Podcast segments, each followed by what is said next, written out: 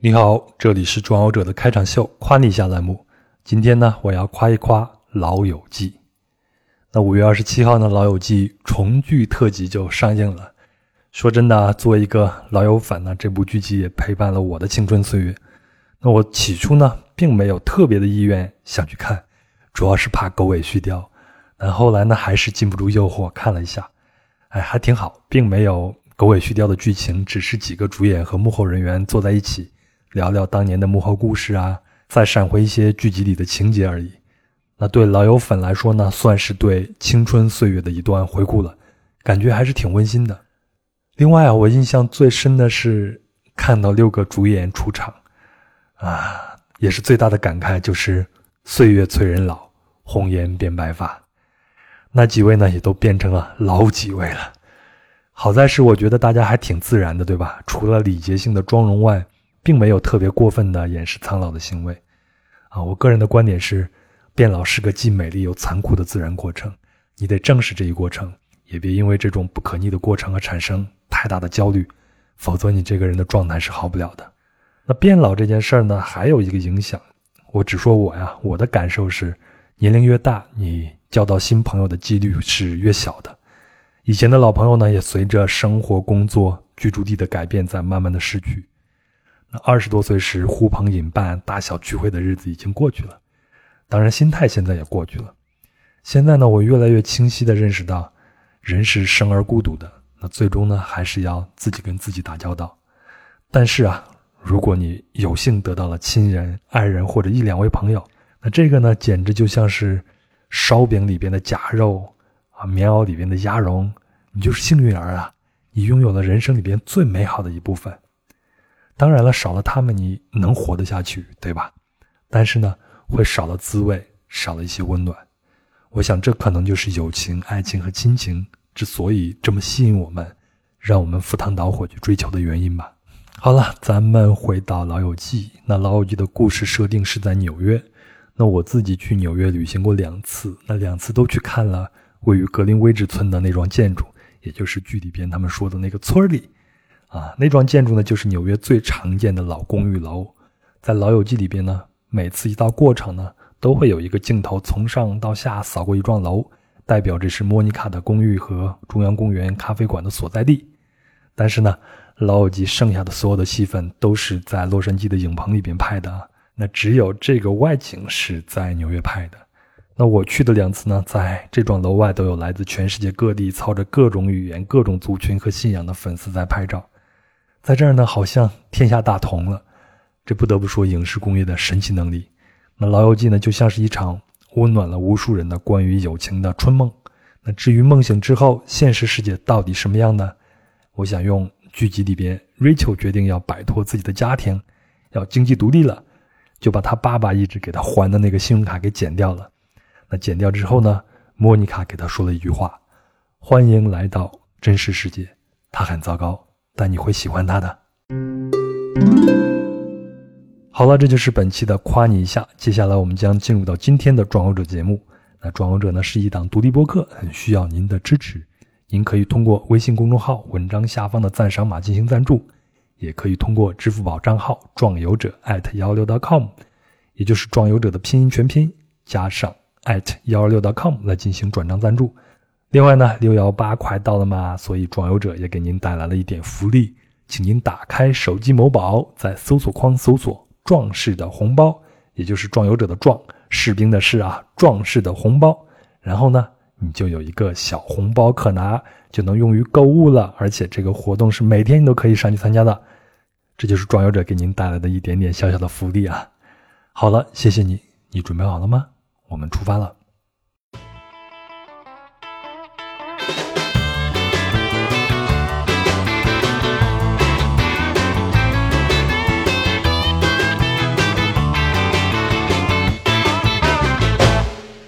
你好，欢迎收听《人文旅行声音游记·壮游者》，让我们聊聊真正的旅行。我是杨。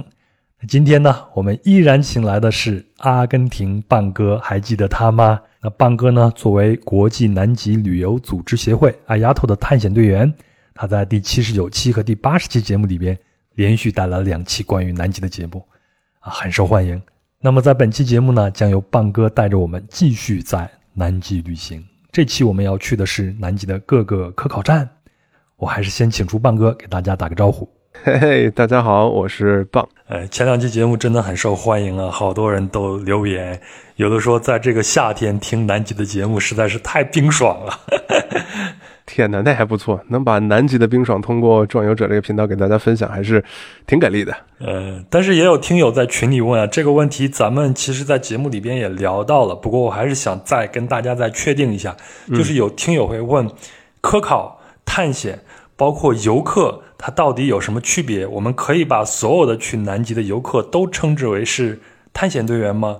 还有一个问题就是，为什么 IATO 组织的人，就像你这样的一个身份，可以称之为是探险队员呢？呃，怎么说呢？就是说，我们不是国家。雇佣的探险队员，然后国家那雇佣的那些在南极工作的那些队员呢，叫做考察南极考察队员。然后我们是探险队，那么顾名思义，这个探险队是由一家探险公司来雇佣我们，带着游客来探险的。那在探险的途中呢，大家可以一边去探索南极，同时呢又跟我们的一些工作人员，就是有些是在南极工作过的一些研究学者呀、学家之类的，他跟他们跟我们在一起。呃，旅行的时候呢，会给我们大家带来很多的科普知识，关于当然都是关于南极相关的。所以呢，我们在南极旅行基本上就属于一个科学探险之旅，但跟科学研究、科学探索这个没关系的，因为大家就是去玩，然后学一些简单的南极知识。明白，明白。我想，之所以大家会有这个问题啊，可能就是因为“游客”这个词，或者在大家通常的印象中啊，就会认为这个游客就是一个很轻松的一个事儿，什么都被人安排好了，带你去那玩，然后你就去看看、拍拍照就可以了。但事实上，去南极的话，游客。就是作为一个游客去南极，也有一点点探险的那个意味的。嗯，是的，因为在南极很多东西的不确定性特别多，比如说天气啊，或者是地理啊、环境啊，都是不确定的。因因为我们每次去的路线都是差不多，但是每次遇到的呃情况都是不一样的。有些时候。本本来说就是天气特别好，晴空万里，然后突然呢有那种冰川的下降风，直接吹得你连站都站不住。所以呢，所以说在我们某种某种程度上来讲，我们是在南极进行一种探险之旅。那当然了，很多东西也都是我们给大家准备好了之后才带着大家去的，不然要我们来干嘛呢？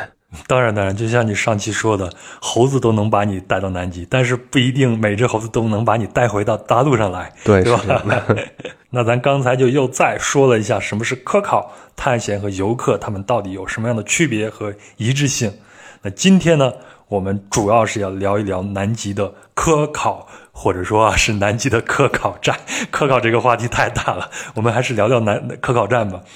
首先就是我们要定一下什么是科考站，然后南极现在大概有多少个科考站呢？南极啊，如果说是科考站的话，那其实就是我们各个国家在南极建立的科学考察站的简称。那这些科考站的总数量我暂时不是特别清楚，应该有八十几个吧。然后都是分布在南极大陆的周边，以及南极点和包括南极的这个 Dome A 啊、A 号冰穹等等这些地方。然后呢，它考察站分布数量最多的，一般集中在南极半半岛的这个区域，因为呢，南极半岛的气候比较适合于，呃，在那里进行夏季考察和冬季考察。然后，其他的在南极大陆上的那些考察站呢，都是因为，呃，气候比较恶劣，所以说在大陆深处建立的考察站比较少，基本上都是集中在外围的。那我知道，在国际社会有一个南极条约，那大概就有哪些国家是参加了这个南极条约？还有一个问题就是，我们中国的南极科考站，第一个就是从什么时候建立的呢？然后，呃，南极条约呢是在一九五九年建立的，然后到目前为止大概也就有个七八十个考察站吧，没记错的话。嗯嗯，然后咱们中国的长城站呢是在一九八四年十二月底，十二月三十一号建立的，然后曾经去的时候还。系统的参观过几次，哎，这个我还比较感兴趣。这个南极条约它大概的一个主旨是什么呢？嗯，南极条约其实简单的来讲，就是限制了各个国家在南极的领土扩张。所谓的领土扩张，就像是最早期英国人啊或者荷兰人，然后占领全世界的那些呃殖民地啊，然后宣称这是自己的国土。那么在世界上众多国家当中，尤其是以阿根廷和智利为主的，他们几乎占了整个南极半岛，一直到南极点的这么一大块三角形。然后还有澳大利亚。他们也是以他们国土的正对着南极大陆那个地方，到南极点也画了一个巨大的三角形，说这是他们的。那南极公约在一九五九年建立之后呢，就说南极是我们人类所有的。共同财产，任何国家禁止在那里建设任何的，就是有军事性目的的基地。然后呢，也禁止是有军事行为，同时呢，也是要以，就是所有在上面的活动，也是要以科学，呃，考察研究来进行活动的。然后任何人都禁止在那里占土、占用土地。简单来说，也就是禁止任何国家对南极的领土有任何的领土上的一个主张，对吧？嗯，是的。你知道最多的时候，然后应该是阿根廷排第一，因为呢，阿根廷就在南极半岛的对面，然后他曾经在南极半岛上面建了差不多四十多个考察站，然后一直到今天，现在也就有六七个考察站是经常有人的，其他的就是废弃啦，或者说被拆除了。我查了一下这个南极条约啊，它。里边有几个重点，第一个就是承认，就是承认南极洲永远继续专用于和平目的和不成为国际纠纷的场所或对象，是符合全人类利益的。然后就是确认，确认在南极洲进行科学调查方面的国际合作导致对科学知识的重大贡献。第三个就是深信，呃，深就是那个深深的深，信就是信任的信，深信为继续和发展的南极洲进行有如在。国际地球物理年中所实行的那种在科学调查自由的基础上的合作，而建立一个牢固的基础，对于科学和全人类的进步都是有利的。还有一个深信，就是还深信一项保证南极洲仅用于和平目的和在南极洲继续保持国际和谐的条约。将促进联合国宪章所体现的宗旨和原则。哎呦，这几句话好拗口啊！但是 它终究的一个意思就是，南极不属于任何国家，只属于全人类，然后只允许大家在进上面进行科学考察。是的，是的。哎，那南极到底有什么样的一些资源？可以吸引这么多的国家在上头建立这样的一个科考站呢？啊，你要说南极的资源，其实有很多很多，世界上蕴藏的巨大的天然气资源、煤矿资源，还有一些可能铁矿啊、黄金啊、钻石什么的，这些都有。只不过呢，全都在埋藏在大概几千米以下的这种，呃，几千米的冰川以下面。那如果真正我们人类开采的话，等哪天咱们世界上的这个。呃，各种资源用光了，然后等开采起来的话呢，会非常的费力，因为，那，南极大陆上的冰川它都是在不断移动的。你别看那冰川它是很高很厚，然后你说我们要开采个什么东西，比如说开采个地下天然气，或者是开采个地下的石油资源，那你要从呃地表，也不是说地表了，就冰川表面上面，然后开始向下面钻洞，然后打下去那根钻杆，然后要要要穿过冰。要穿过厚重的冰雪，穿过之后呢，再打到地下，那个目就我们目前人类的科技来说是非常难以达到的。就算你去钻一个简单的冰芯儿吧，那那个冰芯儿去勘探起来，就是钻起来也是非常难的，因为你要保证在钻的途中，你那个钻杆不会在冰川的移动当中断掉。因为冰川它是分层的，不可能就是说你在冰川表面钻的时候，然后呢，冰川表面跟它一个整体是一块移动，它就是说哪个地方它。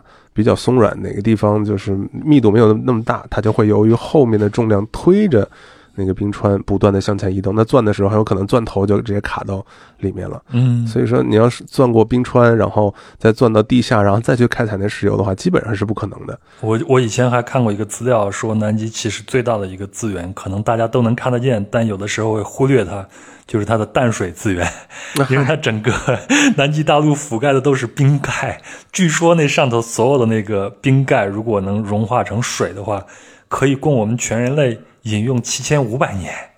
哇，这个是一个什么样的概念？我想起以前有那个迪拜的土豪，就是把。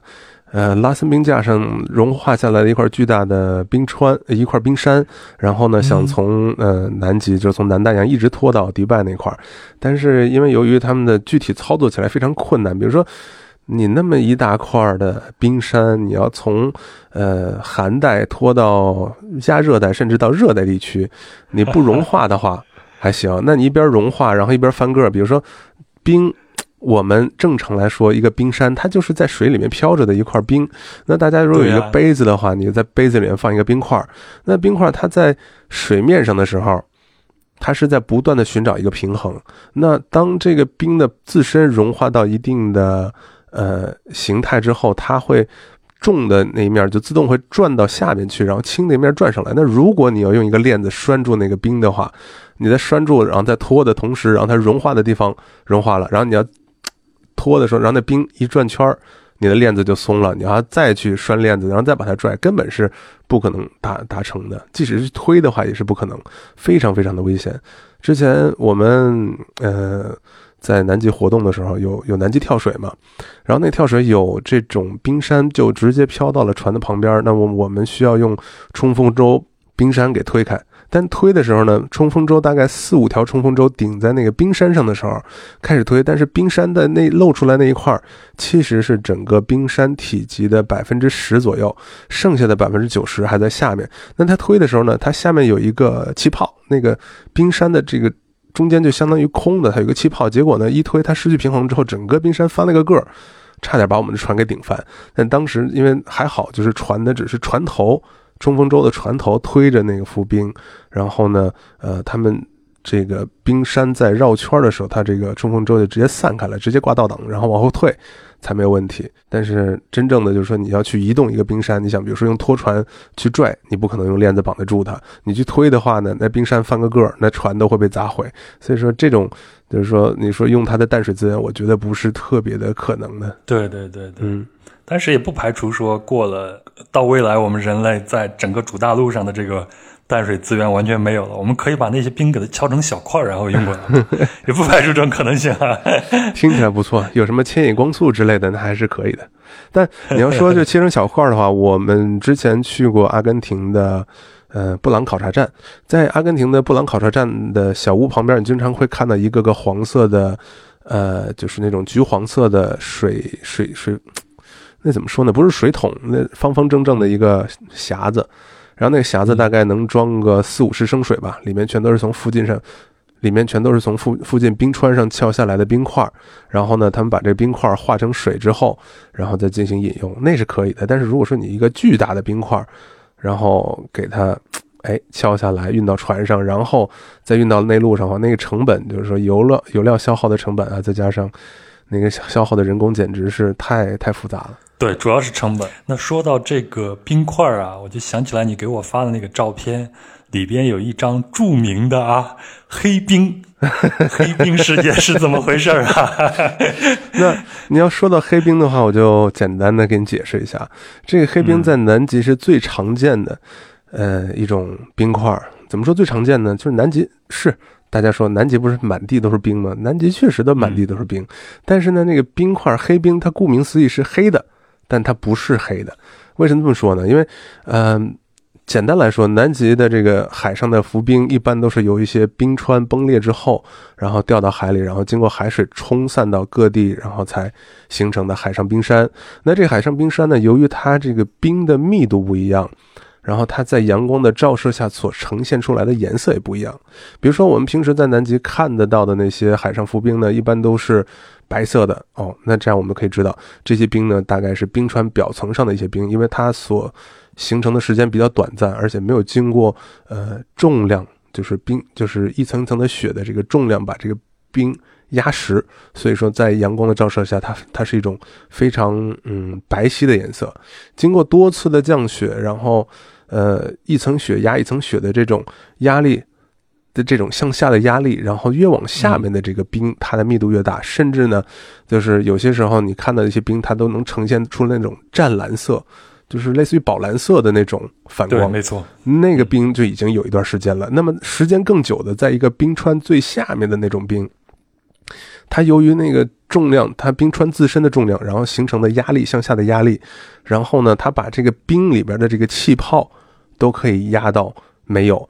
当然，这冰里面没有气泡的话呢，它在水上漂的时候，就可以就就在阳光的照射下，它显示出来那种效果是黑色的，因为它是像一块特别透明的镜子一样，就像一个镜头的镜片一样，没有里面没有任何杂质，然后呢也没有任何气泡，所以说呢，它把照射到冰块上的光全都给散射掉了。那所以呢，在水上看起来就是一块黑色的冰，但实际上你把它拿起来之后啊，你会看到它非常非常的透明。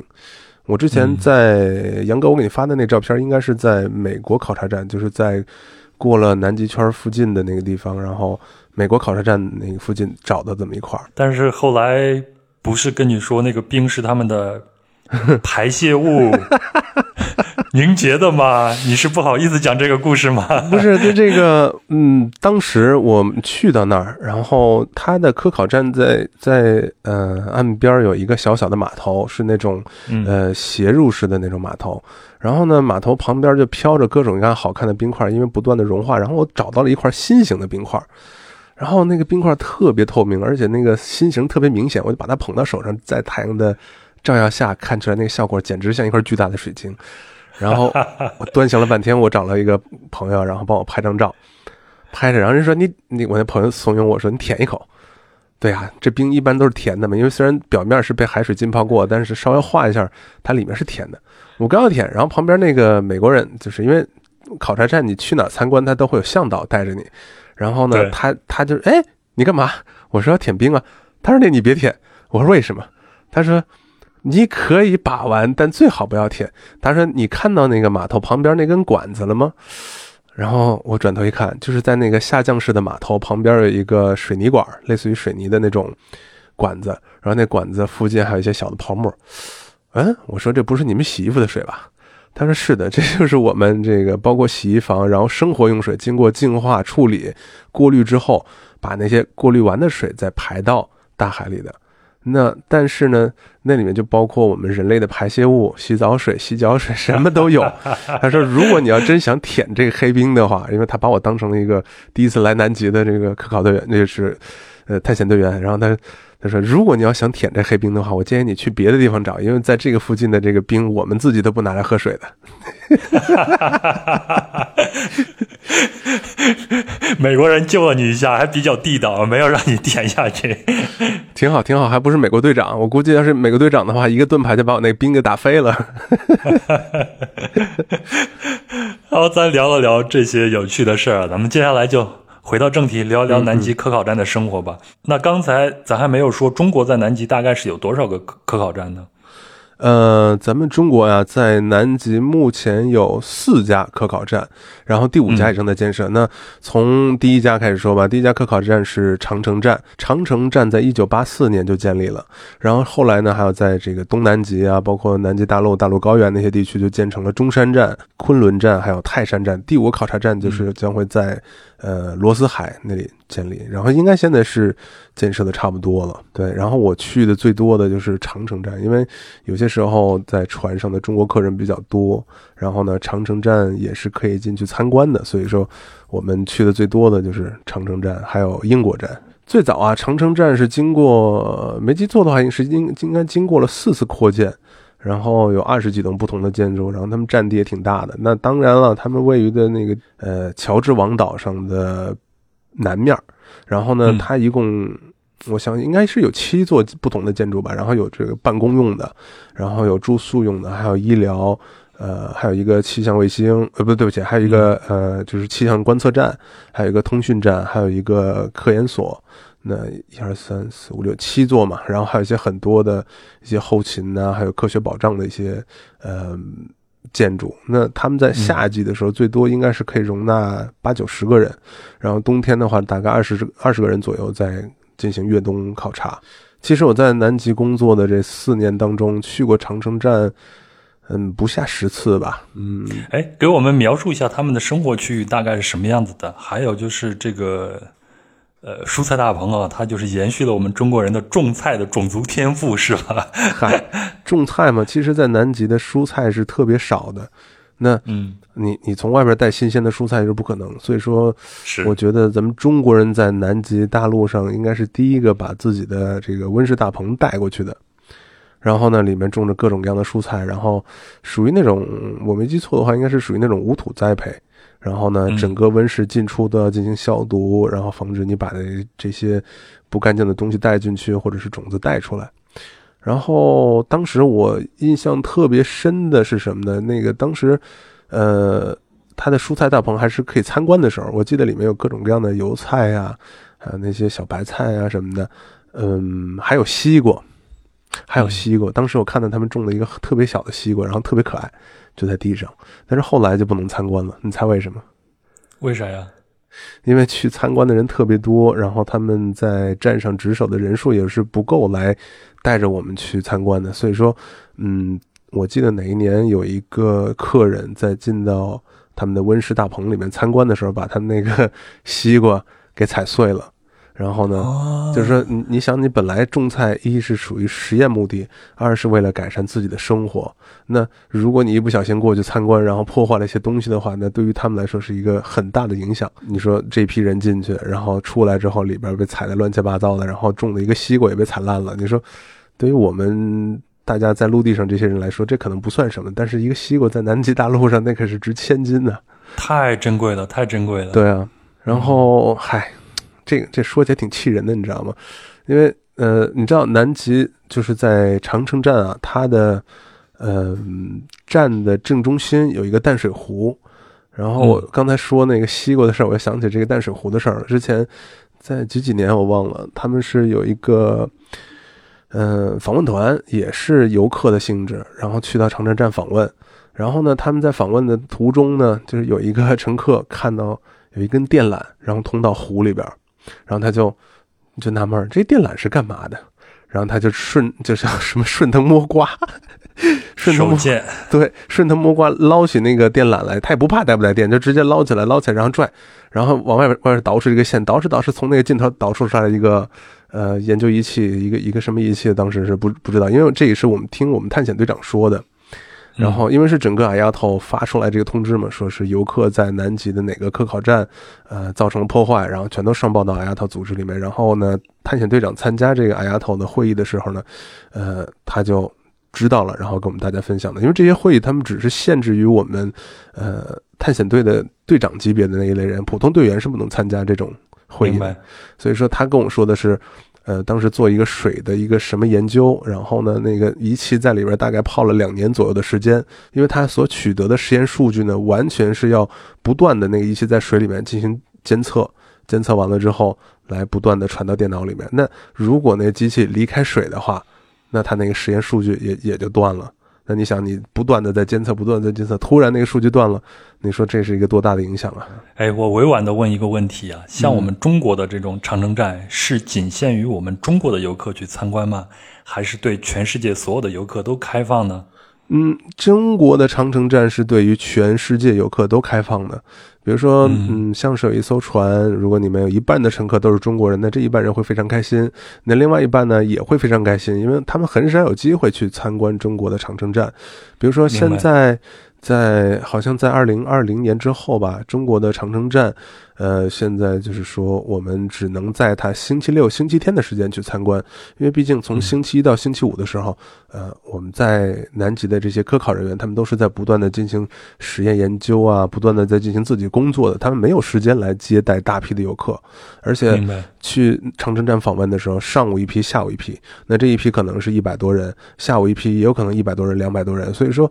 他们所承受的这种访问量是巨大的。我刚才问是不是对全世界的游客都开放，就是想确定一下那个不小心破坏了实验数据的游人，还有把温室的西瓜给弄坏的，不一定是中国的游客。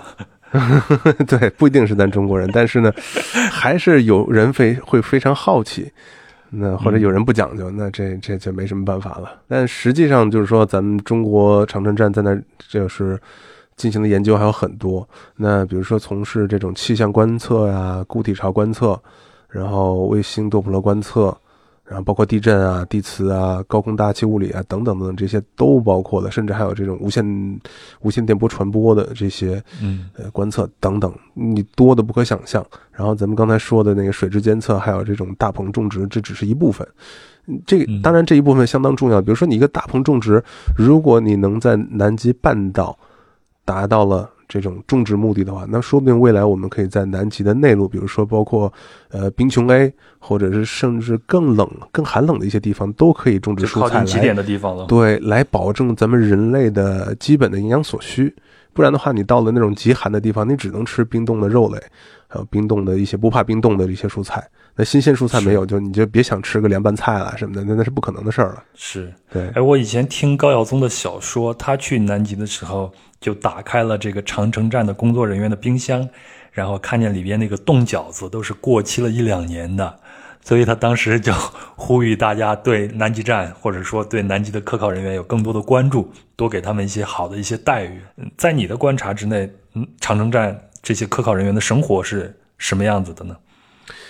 呃，长城站的科考人员他们分两部分，一部分分夏季考察人员，还有另外一部分呢是越冬考察人员。那夏季的时候，因为在南极半岛啊，它的温度比较宜人，然然后呢可以进行大量的呃科考。而且呢，包括补给也都是在夏季进行的。那冬季的那些队员是最辛苦的，因为他们不光要在那儿越冬，而且要承受大量的这种，呃，孤独的生活呀，还有这种缺乏补给的。因为你一年大概补给一次，或者是最多两次，然后呢，你剩下的时间就只能靠补给的这些东西。所以说，那这些补给都是从我们国内靠这种科考船给它拉过去、运过去的，对吗？对，是的，雪龙一号、雪龙二号这些，呃，从国内给他们运运送这些，就像你说的冻饺子啊，甚至有些时候他们是从乌斯怀亚那些呃港口来进口一些新鲜蔬菜。那还有些时候，我们作为游轮去访问的时候呢，然后我们也会安排游轮上的食这个食堂，就是游轮上的餐厅，来给他们补给一些新鲜蔬菜送到那个上面。这样的话，能更好的让他们吃到一些新鲜的水果呀。呃，蔬菜来补充维生素嘛。嗯，刚才我是说他们的生活嘛。那生活就是要是面对这种无尽的孤独，还有这种缺乏新鲜蔬菜的，其实补给的蔬菜就够他们吃个两三天最多了。那等我们走了之后，到冬天的时候，那么他们就只能吃那些冻菜了。还有另外一点呢，就是孤独。不过现在好多了，你像长城站那块有手机信号，这个是非常好的。我说的手机现在已经有手机信号了。哎，那有有大概四五年了吧？反正最起码四五年之前我去的时候是就已经有了，但当时不知道。嗯，呃，那大家听到这儿，如果你要是去南极的话，然后你的手机还是这个中国联通的话，那就刚刚好，因为他那边的信号是中国联通的信号，而且呢，去那儿打电话的时候，他收的是市话费，就相当于你在长城站上，就相当于站在中国大陆上的一个这个。话费标准，而不是说你是在打国际电话，直接是一个卫星直接打的那个中国的联通信号到长城站上，非常好。哎，这个特别有意思。我们前头不是聊到了南极条约嘛，就是地球上的任何一个国家都不能对南极有领土的主张。换句话说，就是南极你任何一个地球上的人去都可以，你连一个护照，你连一个签证都不需要的。所以理论上来说，我们从地球上任何一个点去南极的话，你只要绕开需要入境的那些国家，比如说你一出海就走公海，一直到南极的话，你连一个护照或者一个签证都不需要，你就可以直接登陆到南极大陆上去了。是这样的，就像是 对，所以就是你现在可以在南极上打电话，就像我们在中国的城市内打电话一样，这是非常好的。但是呢。呃，你知道吗？在那个地方受益的不光是我们中国的这些科考队员，同时还有周围的像俄罗斯那些科考站的工作人员。他们有些时候冬天长途跋涉到，其实这是他们长城站的科考人员跟我们说的。到冬天，他们有些时候，比如说联谊啊，到中冬节的时候啊，或者是各种周末啊不工作的时候，他们就互相串门儿。然后呢，更多的时候他们是其实过来蹭网的，什么意思呢？因为你用俄罗斯的通讯运营商，然后他靠近中国边境，一只要一到中国边境附近，他们不是有那种直接中国移动啊或者中国联通欢迎您嘛？那你在长春站也是到了之后，直接是中国联通欢迎你，然后他的手机就会有四 G 信号，然后他可以用那个发什么信息啊，然后据说视频聊天不是特别畅快，但是呢，语音聊天非常畅快，就省了那些。呃，比如说现在啊，现在阿根廷的布朗考察站，他们还是在用电台，就是那种嗯，应该是短波电台吧，然后来呼叫布宜诺斯艾利斯，然后布宜诺斯艾利斯再把他们的消息转给阿根廷在呃南极科考站的那些负责的办公室，就是说他们还在用用最遥远、最啊最古老的那种通讯方式，短波通信的那种方式，而咱们中国的长城站呢，都已经用上这种我们自己的四 G 信号，四 G 信号都有。你你语音，然后发个图片都没问题，所以也是经常有俄罗斯科考站的人 过去蹭网，所以我就感觉很很不可思议。而且呢，当大家踏上长城站那时候，然后你手机突然提示啊，欢迎你到什么什么地方，然后这个当地资费标准是什么样的，然后那感觉很亲切的。哎，我觉得在地球上生活啊，就是比这种恶劣的生活条件还要艰难的，就是孤独。我以前看过一些书，也看过一些纪录片，包括听过一些播客的节目，在南极生活的那些人，他们最最害怕或者说最心悸的一件事情就是孤独。那现在最起码是有了手机信号，你可以跟啊朋友啊聊聊天啊啥的啊。另外呢，我看好像他们还有篮球场，而且附近的科考站还可以一起来联谊一下，是这样子吗？是因为在地理位置上来讲啊。呃，在乔治王岛，其实乔治王岛是南设得兰群岛上最大的一个岛。那长城站是在它的南边，然后呢，乔治王岛的北边是俄罗斯站，然后呢，中国站旁边是智利站。那这三个站所处的距离差不多间隔就三四公里吧，特别特别近。所以说，在平时没事的时候，只要开个雪地车，就直接可以互相串个门。而且他们有些人也特别喜欢中国的饺子，你像俄罗斯人，他们也有吃类似饺子的这种传统。那要到中国春春节的时候，他们有些时候也过去蹭饺子吃。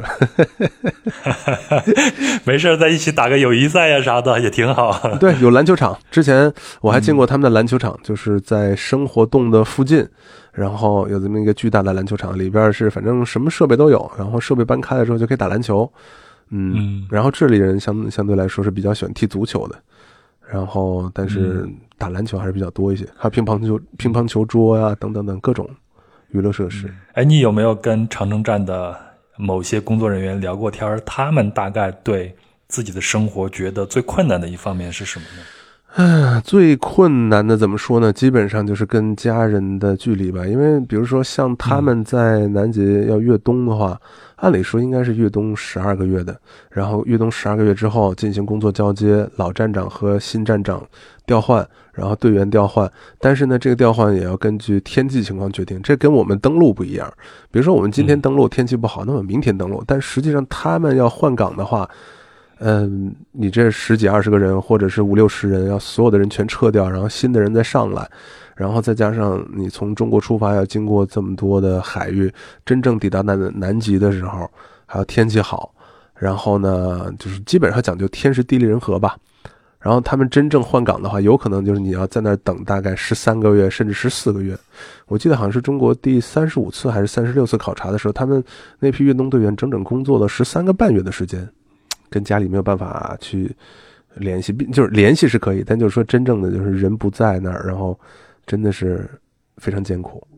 就中国的科考站，除了这个长城站以外，其他的现在也是对游客啊开放的吗？所有的站是。站上的建筑都是对我们开放的。那直到了那个西瓜，还有那个电缆事件之后，唯一开放给大家参观的就是站上的一个小小的博物馆。那那里呢，里面有很多的最早建站时候的一些，呃，也不能说文物吧，那些那些资料、照片，还有一些装备等等，包括他们最早的一九八四年的这么一个呃粤东站员的的房间的这么一个复制品。里面有简单的这个单人床、被子，然后还有通讯设备等等，可以去参观。而且呢，大家可以可以在那里盖章。嗯，盖章就是到此一游的印证呗。哎，那这还不是纯粹的到此一游，他的那个章还比较有纪念意义的，因为呃，在长城站的那个章呢，他们每年都换。然后像是我的话，应该是去过他们第三十三次、三十四次和三十五次。科考的那个章都有集集过，那到今年应该是第三十七次科考了。然后他那个章每年的图案都是不一样的。哎，那去其他的其他国家的这些科考站是不是都可以盖一个章啊啥的？大部分的科考站都是有章的。然后其中怎么说呢？以英国为主吧。英国的科考站它是英国的 A 站，然后是最早建立的科考站之一。当时是英国人为了呃，在南极防御德国人的这个 U 型潜艇的，然后当时那个行动叫做塔布林行动，然后他们就想是派出这个英国海军、空军等等这些呃军方的人，在那儿以建立一个通讯站为主，然后呢，通讯站还有水水下监测站来防止德国人在南极大陆上建立这种秘密基地。但当他们去了之后呢，发现德国人也没最远没到过南极这边，然后呢。他们慢慢的就最后把那个站不是撤了嘛？但是呢，呃，那个站还是留下来了。应该是在一九九几年的时候，然后那个站又经过重新的建立，然后呢恢复了这么一个它原来原有的这么一个样子。然后同时在那儿开始进行呃一些少量的科学研究，包括观察企鹅呀、冰川啊、海洋那些等等一些研究。然后更重要的就是说，大家都可以去到那儿进行参观，因为呢，最早的那些呃监测设备，就是监测德国 U 型潜艇的监测设备啊，还有雷达通讯设备都在那块儿，可以去参观。而且那个地方有一个非常大的邮局，那么就是说，英国的皇家邮政系统在南极大陆上，就是在呃南极半岛上这么一个点儿。你你知道我说什么意思吗？就是说，呃，你要在任何一个地方圈领土的话，那么你要在那块儿有一个邮局，因为你在。世界上有任何一个有邮局的地方，那就相当于这个地方有一个邮政编码。那这个邮政编码呢，就相当于这是你一个一个国家的这么一个部分，或者是一个海外殖民地也好，或者说是一个领土也好。那只要有邮局，这就相当于变相的，我们把这个地地方给圈下来了。嗯，就像是狗在一个地方撒一泡尿，就说这是我的地盘一样。这也是英国人搞殖民地通用的一种手法嘛。只不过现在他加入的南极条约。所以说去那儿盖章的话，也是可以盖到各种各样的章，而且呢，那封信可以从南极一直寄到世界各地的。那英国的科考站还有一个绰号叫做“大超市”，这是怎么来的呢？那嗯，为什么叫大超市呢？其实因为英国的科考站除了呃进行科学科学考察之外呢，它有一个重要的建筑，就是它的博物馆。那这伯利，那这个博物馆呢？它是维持着上世纪五十年代的一个面貌，里面有一个小小的邮局，然后呢，邮局里面也就是一个纪纪念品的这么一个销售点，然后纪念品销售点里边呢，就是有他们以前的在这个 A 站的这些人的宿舍。那我所谓这宿舍呢，就是他们的房间，上面有上下床，然后他们当时就住在里面。那最早在一九四零年、一九四一年的时候，他们建立这个考察站的时候啊。呃，他们整个在那个基地里边，就是建立了一个巨大的一个通信站，然后通信站旁边就是那个博物馆。后来，呃，他们那个岛被放弃了之后，那个站就荒废了，一直到九几年，然后他们重新重新装修了之后。然后才变成今天现在这个样子的。所以说呢，它的宿舍啊、厨房啊、博物馆啊，都是在一个建筑里面的。那现在呢，这个建筑是作为他们的博物馆。然后他们现在在岛上工作的这些呃科考人员呢，其实也不算是科考人员了，叫维护的人员。他们就在那块儿另外一个一个半圆形的在这种这种建筑里面住着。然后平时呢，大家去参观的时候呢，呃，住宿区域是不能去的，唯独可以参观的就是博物馆。但是呢，作为我们中国人来讲啊，就是博物馆简单转一圈，剩下的大家都是去里面采购纪念品了。那我说它是超市是为什么呢？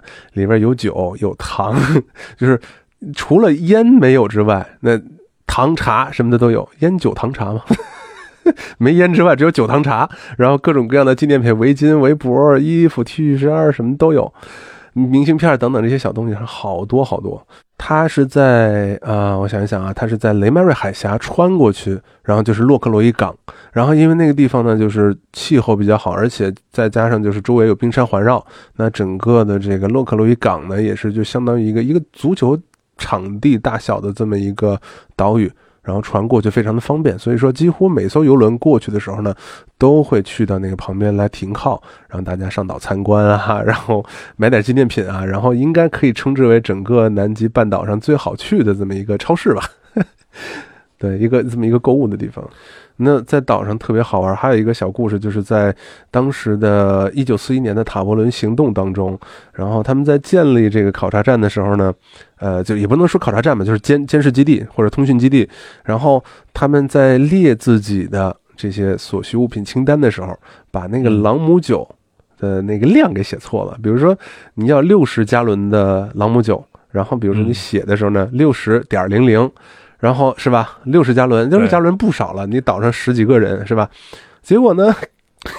结果你写的时候，那个那个点儿可能磨掉了，或者怎么着的，别看成六千加仑了。那结果他们就带了 六千加仑，就是人家说你们去那块怎么要？这么多的酒呢？但是人当兵的也不好反抗人家的命令，当燃料用啊。就 就是说，然后就是说准备六千，就来六千加仑吧。好，那就来六千加仑。但我跟你说，具体的数量我不记得了，但有这么一回事儿。就是他小数点可能就直接弄错了，带了好多好多的酒。结果当时他们 这个英国人在这驻守的时候，德国潜艇没看到，那酒呢倒是喝了不少。而且这些酒一直能到现在都还可以卖，陈年佳酿啊。不知道有没有藏，但是据说他们在九几年去，呃，我对想起来了，是九六年，九六年是那个南极信托，就是南极遗遗产信托办公室，把他这个呃洛克罗伊港港的这个基地给给重新的翻修了嘛。据说他们翻修的时候没有发现新的，就是没有发现那些呃放了很多年的酒，那反倒是发现了很多酒瓶子。嗯，哎，那咱接下来再聊一聊阿根廷站吧。阿根廷这个你熟了对吧？哎，熟。其实阿根廷站我熟到了什么呢？呃，我想啊，一九年、二零年这两年去的时候，就去阿根廷的科考站最多的是那个布朗考察站。其实我每年都会去，然后他每年都会换人。但最近的这三年呢，他科考站里面的医生是一直是那个女的，叫弗罗伦西亚，叫弗罗伦西亚。然后这个女的是阿根廷海军军部的这么一个医生，被派到那儿工作。然后她呢，每年夏天就去那儿工作，大概从，呃十二月底或者是一月初，一直工作到二月底三月初那个样子。每年工作大概两三个月吧。然后呢，因为我作为唯一的一个中国探险队员，然后还会讲西班牙语，然后一上去呢，就是不像其他探险队员一样跟他说英语，然后他的英语呢又不是特别好，就是说一一种。嗯杨哥，你来阿根廷的时候，你也能听到过，也能回想起来那那种带着浓浓的阿根廷乡音的那种英语，那是什么味儿吧？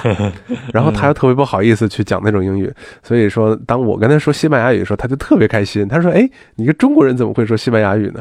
然后我说：“是啊，我在阿根廷生活，巴拉巴拉巴拉。”说啊，真好。然后隔大概十几天，然后我又回去，哎，他说怎么又是你？对啊，因为一个中国人讲西班牙语，特别就是让他印象特别深嘛。嗯。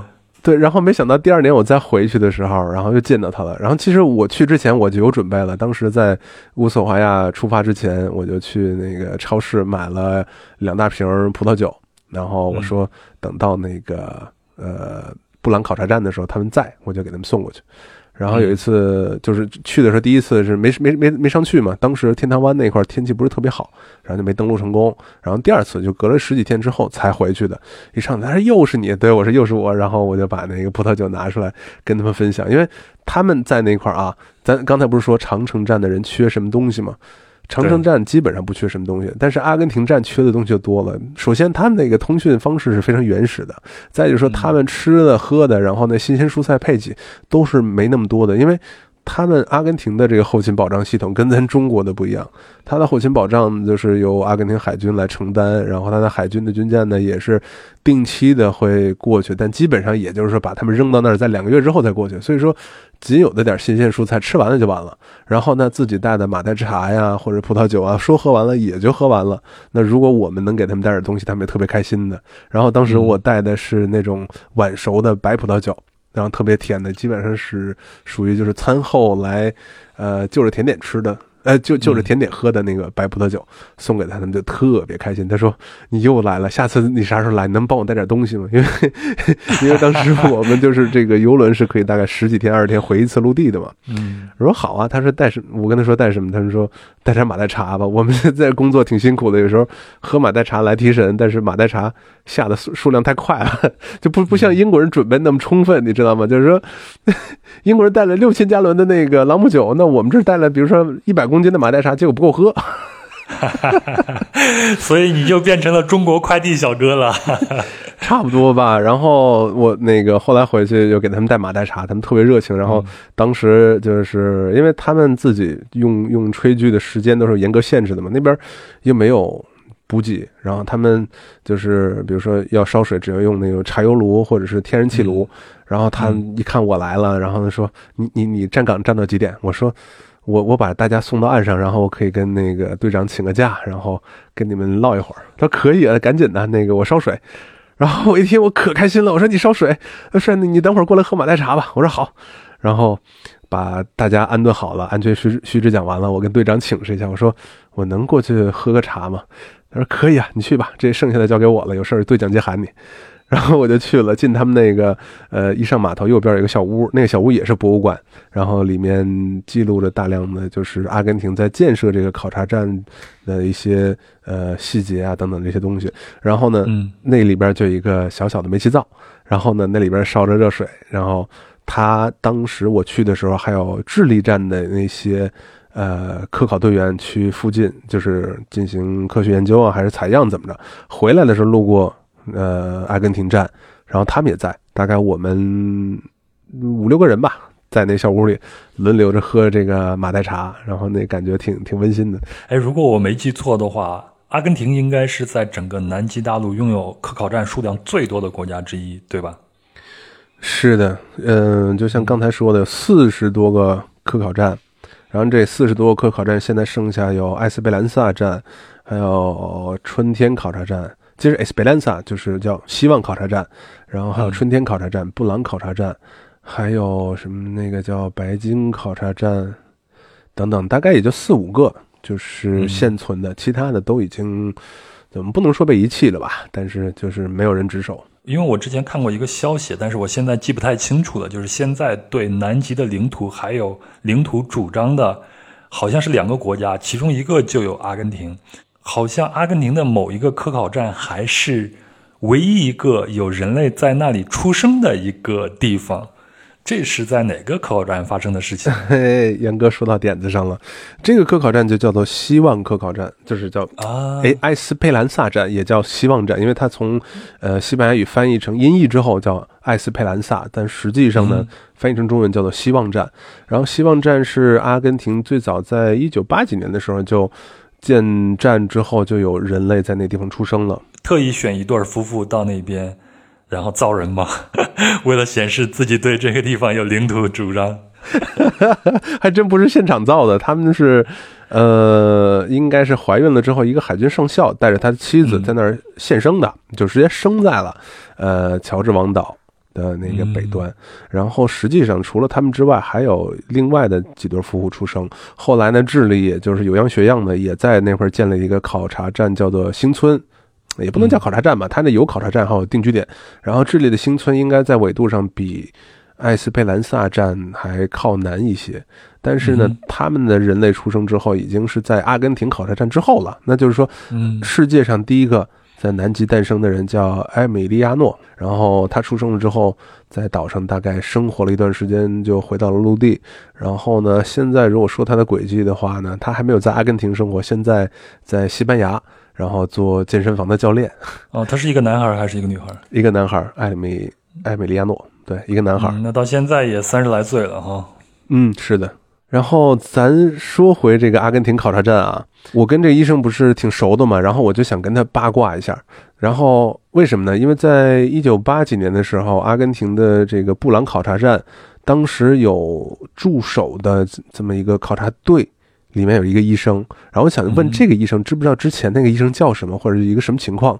呃，为什么这么说呢？因为当时呢，在那种非常严酷的气候条件下，然后科学手段就是科技手段也是非常落后的情况下，他们就派人去那儿驻守越冬。然后你可以想象到那个时候的生活条件是多么的复杂，多么的艰苦。然后那在这个团队里面呢，就一个医生，这个医生当时是被政府指派说，我们的这个基地考察队里面啊，缺一个医生，你去那儿呢，负责照顾大家的呃安全和健康。那这医生去了，去了工作了一年，那就像我说的，一年有可能十二个月，有可能十三个月。当下一艘船带着新的队员来的时候，然后你就可以撤离了。但是呢，这医生工作到了一年多的时候呢，等到了下一艘船，下一艘船来了，他们发现这艘船里面来的这十几个考察队员中当中，里边没有医生。然后呢，这个队长手里面拿着一个信，告诉他，医生同志。呃，这个他叫不叫同志我不知道，但我就这意思啊，就是说 这个医生，由于我们现在很难找到有南极生活经验的医生，而且呢，呃，国内的这个证据不是特别稳定，所以呢，就要求你在为国家多做一年贡献啊，你在这再给我待一年。然后那这医生就那好吧，我我说撤了，你要不让我上船，我也没辙呀，是吧？对，那我就在这再待一年吧。然后呢，他就又在布朗考察站又待了一年。那这一年呢？也不能说平淡无奇，但是还是熬过去了。你想，在那种偏远的地方，自己有家有孩子的，然后又待了一年，然后那个呃新一轮的队员又来了，然后来了之后呢，然后他们发现，哎，里面还没有医生。那这医生说：“那这什么情况？我怎么着？”人说：“我们没有找到合适的医生来替换你，所以我们想让您在这儿再待一年。”然后这医生心想说：“我已经在这待了一年了，你让我待了一年，那我再待一年呢？我我家里人是不是不知道我是死是活呀？但是没这么夸张。但实际上，你说两年都见不到自己的亲人了，你说那种悲痛的感觉，或者说那种孤独的感觉，应该多强烈呀？嗯，这其实就是一种隔离嘛，就跟我们现在因为疫情。”居家隔离是一个意思嘛？哎，你但你想啊，他们那时候隔离可糟糕多了。你一个医生在那儿一年的书啊、报纸啊什么的，该看都看完了。那你再来一年，又没有网络，又没有电话，只有一个电台，然后也不能随便播，是吧？那已经很无聊了。所以说，当这个考察队来了之后，新老队员在交接的时候，那医生一看自己走不了，他说：“操，我走不了，你们也别想在这待。”一把火就把这个考察站给烧了。当时考察站被烧了之后呢，远在几十公里外的那些人都能看得到烟嘛。然后他们向附近求救。当时好像一个美国的一个军舰还是一个考察船来着，然后开到了天堂湾的这个布朗考察站附近，把所有人全都救了下来。然后当时呢，他们对外宣称是不小心着火，然后回到了阿根廷之后呢，说啊是这个医生发疯了，然后把这个站上给烧了。然后实际上到现在，我们去查，不管是什么样的途径，他们都没有当时那一届的这个医生的姓名，还有队长的名字，啊，所有的消息都是保密的，也不知道那医生叫什么，也不知道后来怎么着了。但是后来呢，我去各方面问嘛，因为在阿根廷有那个他们的南极研究办公室，就是一个就是相当于。中国海洋局那个组织，但是呢是阿根廷当地的海洋研究，然后专门分出来一块儿是作为南极办公室的。然后我问的里面那个人，他说当时那个人回来之后，应该是被关到监狱里面关了大概四五年，然后他家人呢又不断的在通过运作各种申诉，然后来把这个医生给救出来了。然后医生出来之后，就是自己好像是病死的还是怎么着，但是呢。最是最起码是大概蹲了五年牢，因为当时是阿根廷的军政府时期。这其实是一个挺悲伤的一个故事。这个人也是被历史给故意遗忘的，被阿根廷的历史给故意遗忘的一个人。但事实上，在那样一个极端的环境里边，对人的身体和心理都是极大的一个考验的状况下，发生这样的事情，我觉得也是正常。而且据我所知，这样的事情还不只是在。阿根廷的科考站出现在其他的科考站也出现过一些，都是因为极端的环境造成的心理的问题。有，你像在先咱先说个近的啊，我在一九年的时候去了，呃，乌克兰的考察站。那乌克兰的考察站那个是也是最早期也是英国的科考站，然后在九六年的时候，然后英国的科考科考站可能是因为是钱不够啊，或者是怎么样，然后他们就呃。好像那科考站要要被放弃，但是因为南极公约规定，就是说你要撤掉一个科考站，你必须把所有的建筑啊、垃圾、所有的那些材料全都全都拔掉。什么叫拔掉呢？就是说你连根拔，连地基全都给我拆掉，不能留下任何对南极呃有影响的这些物品。那那个英国人琢磨着，啊，好家伙，那我把这站一拆的话，你建的时候就费不少功夫，你要再拆的话，又是人力、物力啊什么的，那是天文数字啊。所以说，当时英国人就直接把那个科考站卖给了乌克兰站。不是卖给了乌克兰，然后呢，乌克兰人去九六年的时候就把那个英国的考察站用一英镑买下来了，英镑还是一欧元来着？一英镑吧。然后买下来，对，那时候没有欧元，一英镑买下来之后，然后改成了叫贝尔南德斯基考察站。嗯，改成那考察站之后呢，我们在一九年去的时候，呃。就是整个的全都参观了一个，它那个考察站跟咱们中国的长城站还小很多，然后比那个布朗考察站稍微大一些，然后呢，嗯，他们那个考察站主要分为两层建筑吧。然后大概可以住二十几个人，然后一楼是各种实验室啊，或者是工作室，还有生物生物实验室等等等等的，那个可以大家去工作。然后二楼呢就是他们的酒吧，那个地方有有好玩的一个地方是什么呢？就是说那个酒吧是当时的一个木匠，就是说在九六年之后接到了接管了考察站之后，他们在拆呀。把那些建筑拆完了再重新装修等等，就是说剩下大量的木材，然后这木材你要当垃圾扔了吧，然后你要还要花费巨大的数量。呃，巨大数量的这个金钱来把它运到陆地上，你不能随便扔，所以呢，他就把那个木头全都用手工打造成了一个非常漂亮的一个半圆形的酒吧。然后那酒吧里面有各种各样的酒，因为乌克兰人跟那个俄罗斯人差不多，都喜欢天性喜欢喝酒的。然后呢，在工作之余，就那在那个就是有一个吧台可以坐着让他们喝酒，还可以去打台球啊、扔飞镖啊什么的。就而且，呃，我其实我去的时候我就。唯独忘记了一个细节是什么呢？就是说去那看一下他们那个吧台的那那那面墙，因为呢都说那边有一面墙上面挂着各种女人的胸罩，什么意思呢？因为在呃大概两千年那那段时间，两千年到近代吧，就到现在吧，然后他们就说是只要是任何女性去到了那个酒吧，而且那酒吧被叫成了世界最南端的酒吧。什么意思呢？当然，当然，你再往南就没酒吧了。但是杨哥，你如果去乌斯怀亚那块儿，所有东西都是世界最南端，世界最南端的灯塔呀，世界最南端的帝王蟹啊什么的啊，世界最南端的厕所都有。但是你再南也赶不上这个乌克兰考察站的这个 难。那咱也没有胸罩啊，咱不能身上带一个胸罩过去换酒喝呀。呃，比较聪明的办法，我在呃有一些地方看到过，他们有一种攻略啊，说去到乌克兰考察站的时候呢，一定要带一个，尤其是女性，一定要带个额外的胸罩，然后去那儿。呃，去换杯酒喝，但好像没有听说男性可以用用胸罩换酒的。您说你一个男的手里拿一胸罩过去换杯酒给我喝，人可能不给你换，好像现场脱了才给换，打你一顿还喝酒，你 听起来这块挺快乐的是吧？然后每天也不是每天了，只要气候允许的情况下是可以接待一下游客的。但实际上啊，我去过了之后。然后，由于二零二零年三月份就开始这个冠状病毒大流行嘛，然后南极就从别说从那什么长城站啊、智利站、俄罗斯站了，俄罗斯站都有，对不起，那个智利站都有人去感染过冠状病毒。然后那之间站与站之间的那些呃访问啊，然后娱乐活动啊都禁止了。那么在呃乌克兰考察站，他们所在的那个纬度呢，应更应该更靠南一些，所以说他们周围的考察站虽然也是可以去，但是呢。路途比较远，比那些像长城站、俄罗斯站还有智利站更远，所以说去也不方便。那他们站上也就是陷入一种隔离状态。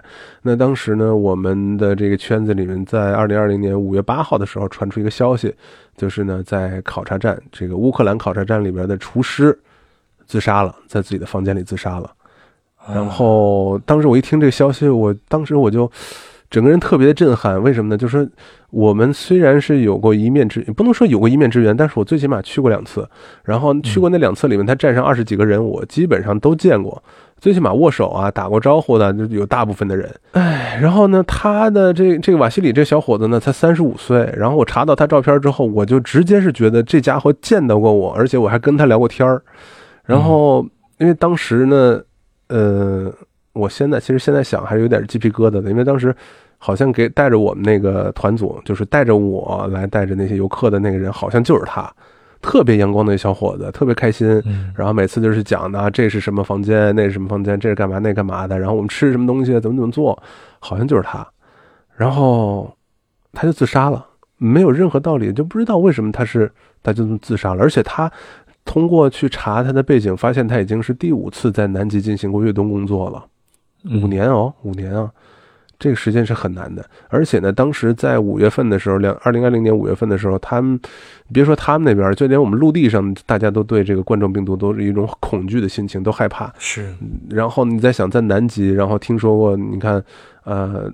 南极半岛上也开始有冠状病毒了，然后他们又在那么偏远的地方越冬，而且到五月份的时候已经是南极南极的这个冬天开始一段时间了。然后这个时候你在站上本来就那么几十几个人，可能说哦我们不会被感染，但是呢知道外界感染，那么大家都担心家人的身体健康怎么怎么样。这突然一下子你有一个人自杀在自己的房间里去世了，你怎么办吧？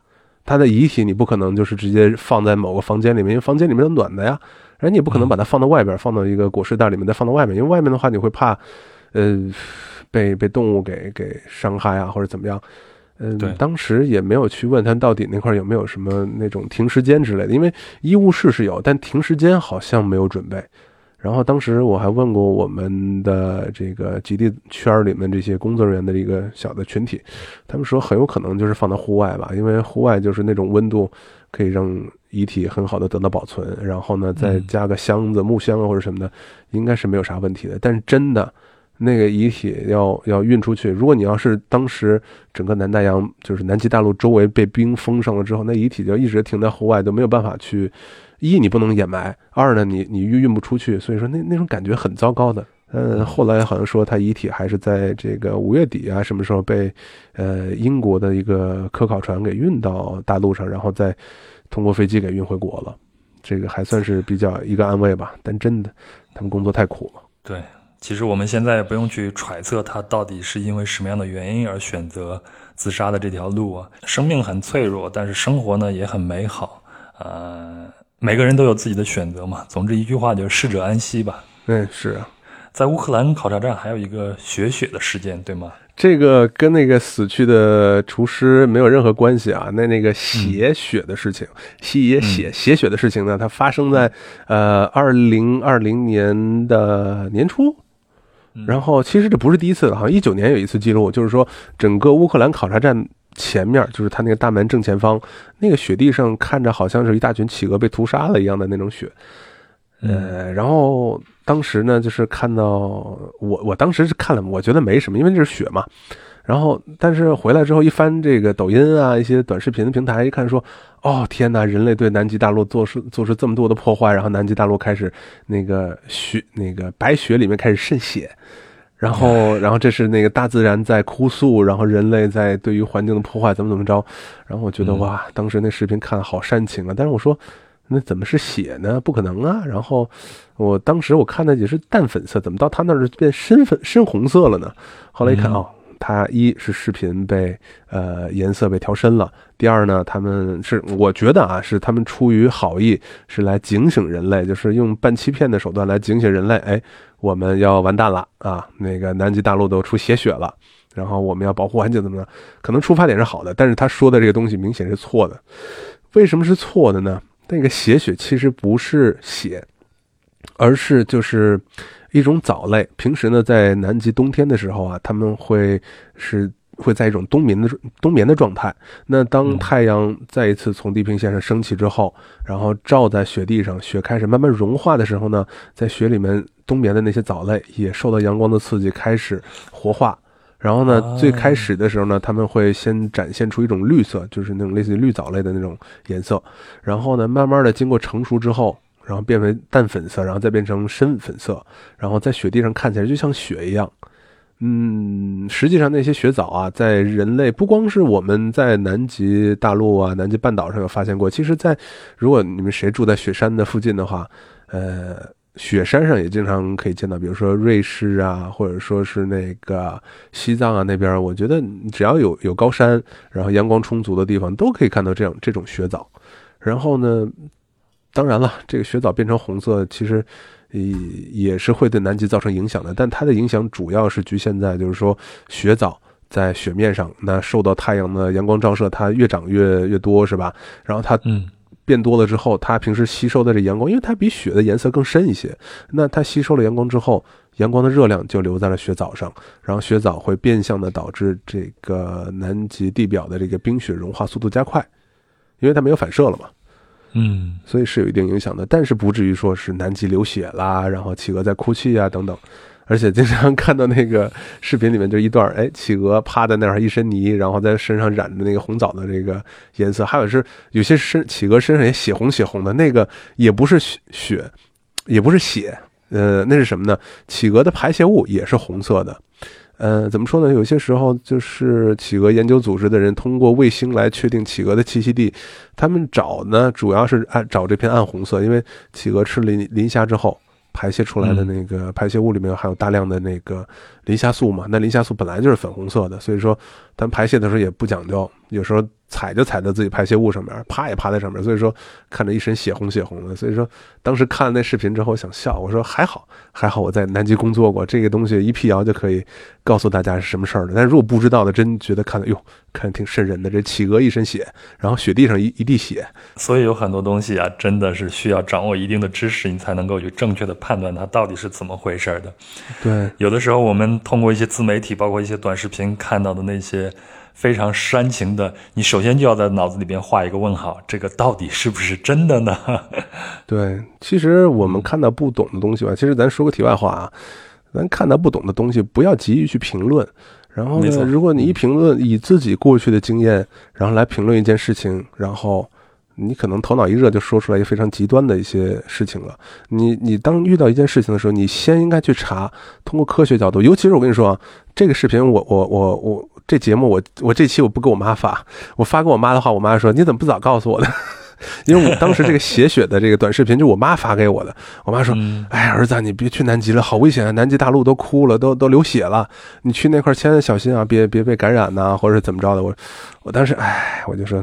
真的就是我还去过呢，我都知道怎么回事儿，但我当时就懒得跟我妈解释，因为她呢现在到了这个年龄，就是说看到什么，哎，视频里说的，视频这个专家说怎么怎么样，那个专家说怎么样，但她从来不自己去查一下这个问题的根源，这个问题的真正答案是什么，她就觉得这这个比较吓人，就立刻转发给我了。那我们作为年轻人来讲呢，做的最多的就是遇到一个什么样的问题。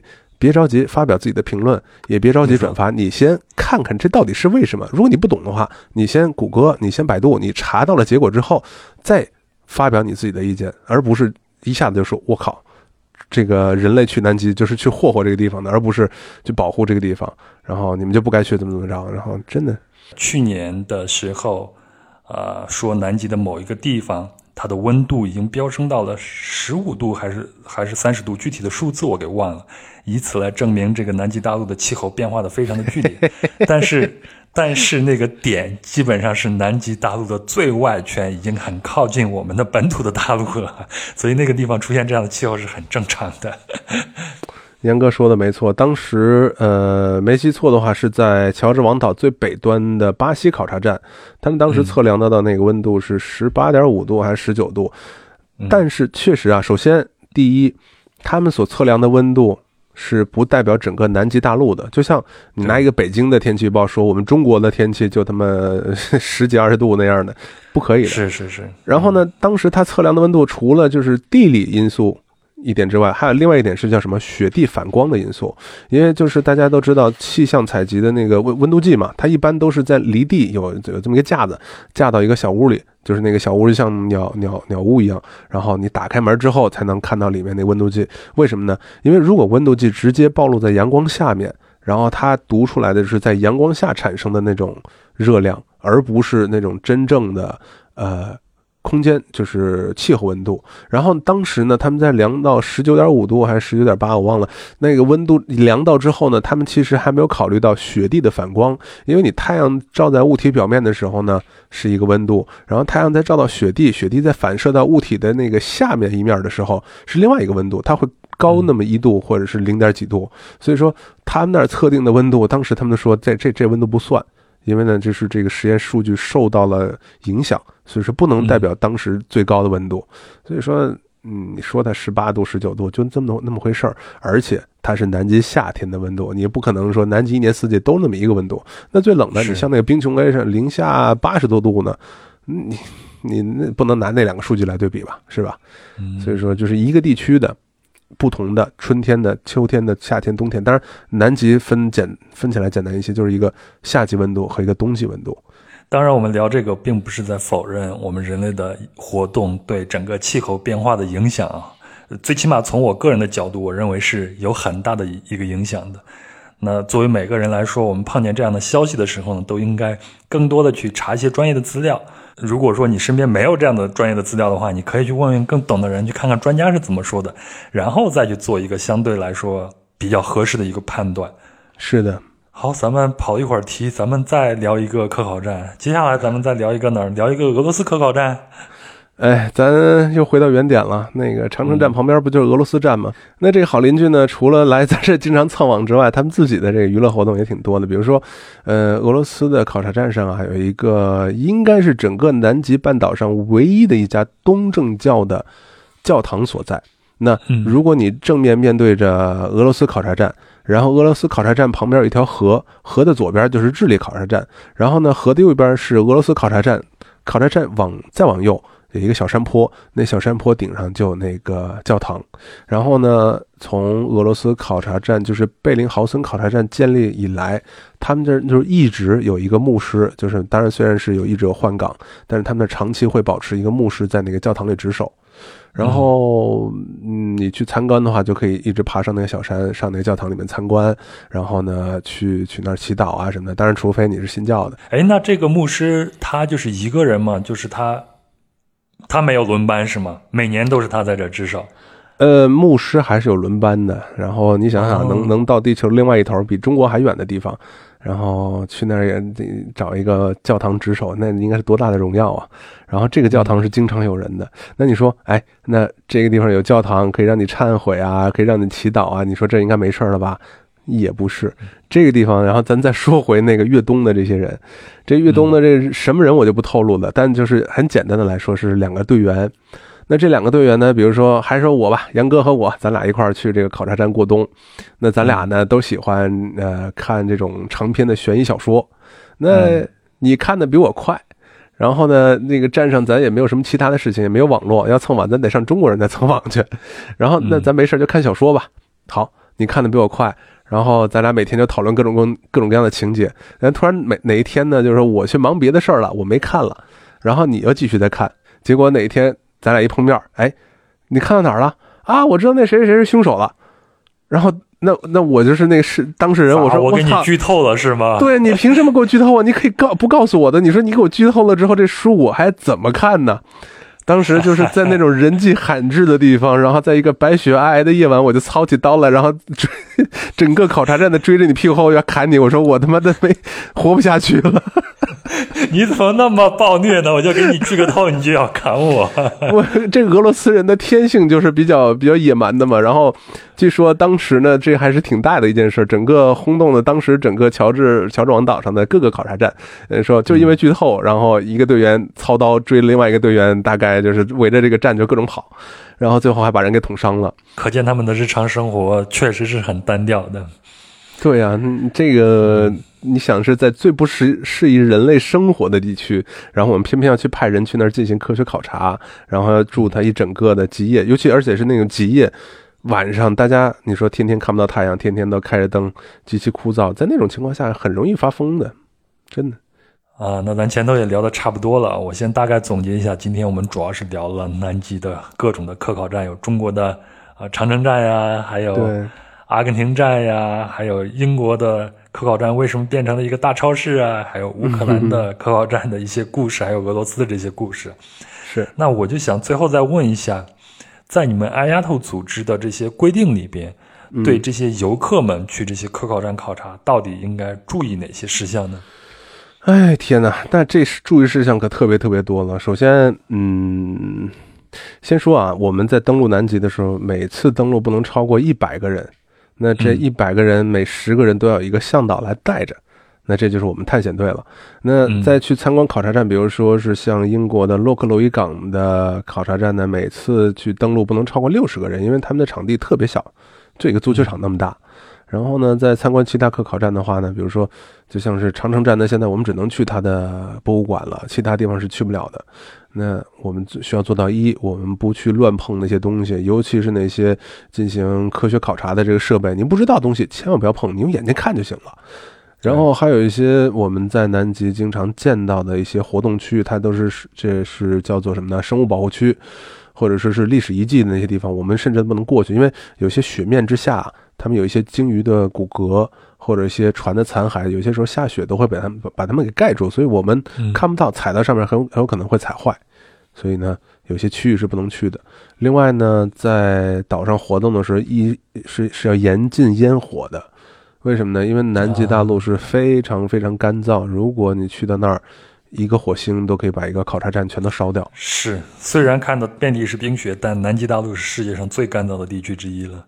对，而且南极半岛那个乔治王岛上的那个巴西考察站，呃，对不起，智利考察站，智利考察站就是直接在一九年还是一八年被一把大火给烧去一半儿，然后对一八年吧应该是，然后一九年我去的时候，他们在重新建造他们的那个船坞和仓库，就是一一一把火全都烧没了，而且你是没有消防队的，当然我们所谓的消防队都是所有的队员，然后他们用现有的设备去救火，所以，岛上是严禁吸烟的，而且呢，我们最需要注意的话呢，就是说在岛上活动的时候，不能带走任何东西，包括所有的羽毛啊、石头啊或者蛋的呃碎片呐、等等这些东西都是不可以带走的。唯一可以带走的就是照片，因为我们不能去改变南极大陆的整个的呃环环境。然后呢，任何去改变环境的都要经过这个南极公约批准。比如说你要建一个考察站，那南极公约来批准你在哪个区域去建，然后你所用的材料经过批准，然后要符合的这个生物安全标准等等。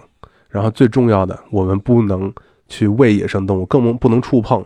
比如说我我知道的就是我接触到的就是什么呢？所有人都问我，哎，棒，你那个摸没摸过企鹅呀？或者有人直接问我，这个企鹅好吃吗？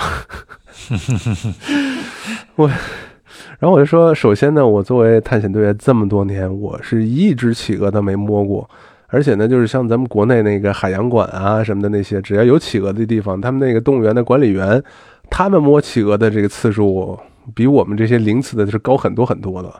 嗯然后呢，因为他们是需要去照顾那些企鹅嘛，所以说他们肯定会去碰碰触那些企鹅的。而我们在南极工作的时候，不能与动物发生呃接触。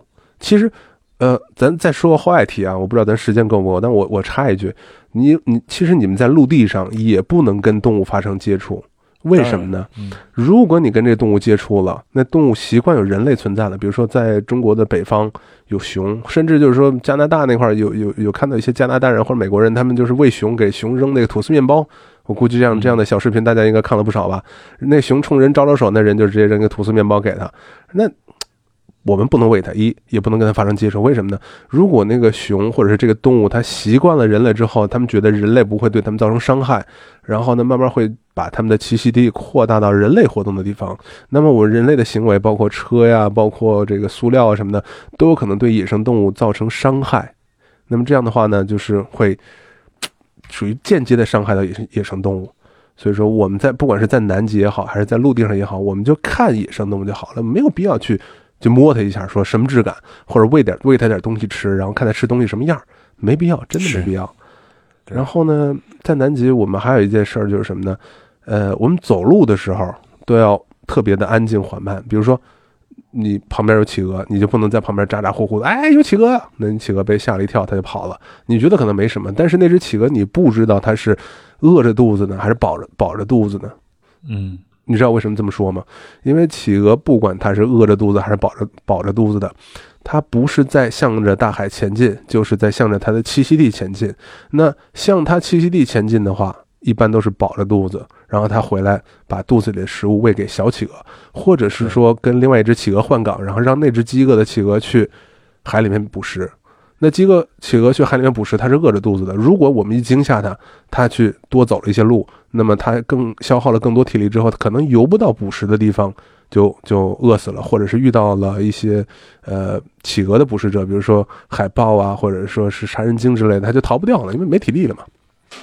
嗯，所以说，这这些东西只要是干涉到野生动物，我们都是属于间接的伤害它。那我们在南极作为探险队员来讲呢，更多的是叮嘱大家：一，不要破坏南极的环境；二，不要干扰野生动物的生活模式；然后，千万不要跟野生动物接触。第三，就是呃，保证大家的安全，不是第四就是保证大家的安全。那我最后一个问题啊，你去了这么多的南极科考站，也跟他们有过这么多的接触，也了解他们的生活，你有没有想过自己能否在南极大陆的某个科考站里边长期的生活下去呢？唉，可以是可以。然后，其实我觉得吧，以我的这个条件，我还是更想去南极生活的。尤其是现在经历过差不多，呃，隔离生活，然后隔离了大概有快一年的时间。对然后现在不也在隔离吗？对，晚上都还有宵禁。现在这个说时间的话，不管大家什么时候听到节目，但是现在是阿根廷的五月十九号，然后呢，这一天阿根廷的感染数量又创了新高，三万五千五百四十三个人感染，然后今天的死亡人数是七百四十五人，这个数量让我们现在除了保持社交呃保持社交距离之外，还有宵禁。然后其实整个从两千二零年三月份到现在，我们几乎都是没有停止隔离状态。只要不想得病的，都老老实实在家待着。所以经过这个隔离之后，我觉得如果让我去南极大陆上生活的话，我还是会 乐此不疲的在那工作的，因为嗯、呃，没有人打扰，想干嘛干嘛。然后在进行完自己既定的工作之外呢，你可以有大笔的时间做自己想做的事情。嗯，还是蛮好你害怕孤独吗？嗯，不怕孤独。犹豫了一下，因为 我有些时候还是觉得有人唠唠唠唠嗑、聊聊天啊什么的，还是挺好的。但是呢，说真正孤独起来，也就是那么回事儿吧，死不了。带上你的小狗，带上你的小狗。哎，再再补充一个，南极大陆上现在禁止带狗了啊。那个最早哦英国人去，对啊，南极当时那个阿蒙特斯斯考特他们带着狗去了之后，那应该是最后一次了。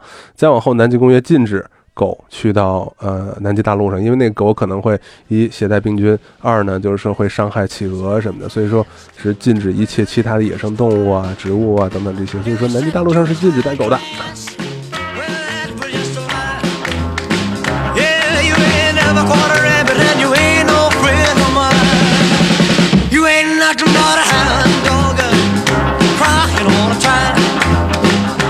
好了，以上就是本期的全部内容了。非常感谢邦哥的分享，也谢谢您的陪伴和聆听。那南极系列呢还会继续下去啊，还会有第四期、第五期啊。至于有没有第六期，我也不知道了。我们一边走一边看吧。那邦哥呢也会继续给大家带来精彩的关于南极的故事。那如果您喜欢本期的节目，请分享给身边的朋友，让更多的人知道壮游者的存在。您也可以在本期节目的留言区给我写下评论。那如果您有什么话题想跟我以及本期的嘉宾以及其他的嘉宾交流的话，不妨加入壮游者的听友群。那壮游者的听友群怎么加入呢？您可以微信添加“壮游者二零一八”，也就是壮游者的拼音全拼加上二零一八，然后呢，他就会将您拉到群里边。最后呢，本期的相关图片都会在壮游者的公众号里边一一呈现，您可以微信搜索并关注“壮游者”就可以了。那本期就是这样，祝您一切顺利，我们下期见。